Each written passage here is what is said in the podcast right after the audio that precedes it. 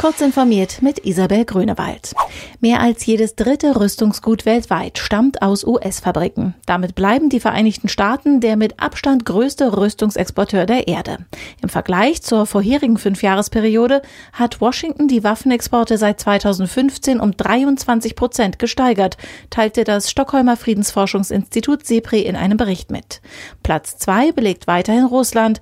Frankreich als größter Waffenexporteur innerhalb der EU exportierte in den vergangenen fünf Jahren so viele Rüstungsgüter wie seit 1990 nicht mehr.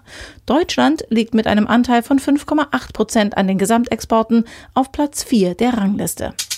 Um den Klimaschutz auch auf der Schiene voranzubringen, will Niedersachsen auf den Kauf neuer Dieselzüge verzichten. Für Strecken ohne elektrische Oberleitung werde der Einsatz von Zügen mit Wasserstoff oder Batterietechnik geprüft, teilte die Landesnahverkehrsgesellschaft mit. Seit 2018 verkehren Wasserstoffzüge im Testbetrieb.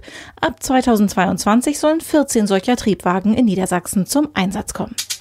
Seit einigen Jahren schon arbeitet Google an einer Mobile First Indexierung. Heißt, dass die Suchmaschine die Mobilversion einer Website aufruft und analysiert. Bei 70 Prozent der Seiten, die in den Suchergebnissen gelistet sind, sei das schon jetzt der Fall. Die restlichen 30 Prozent sollen zügig folgen. Ab September 2020 will Google ausschließlich nach dem Mobile First Prinzip indexieren. Das Bonussystem Payback wird 20 Jahre alt und hat ehrgeizige Pläne. Das Münchner Unternehmen will weitere große Branchen als Partner gewinnen und nach chinesischem Muster möglichst viele Services rund um den Einkauf in die eigene App integrieren. Derzeit sind 35 Einzelhändler und Dienstleister sowie 650 Online-Händler angeschlossen.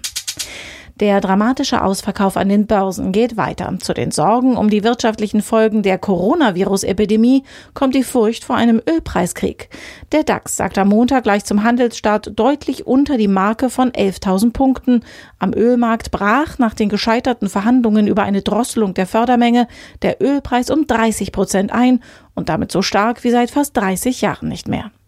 Diese und weitere aktuelle Nachrichten finden Sie ausführlich auf heise.de. Kurz informiert wird Ihnen präsentiert von der SecIT bei Heise, der Treffpunkt für Security-Anwender und Anbieter am 25. und 26. März im Hannover Kongress-Zentrum. Hier präsentieren sich etwa 60 Aussteller aus dem IT-Security-Bereich. Freuen Sie sich außerdem auf spannende Fachvorträge auf zwei Bühnen, vertiefende Workshops und Expert-Talks und die große SEC-IT-Party am ersten Abend. Mehr Infos und Tickets unter sec-it.heise.de.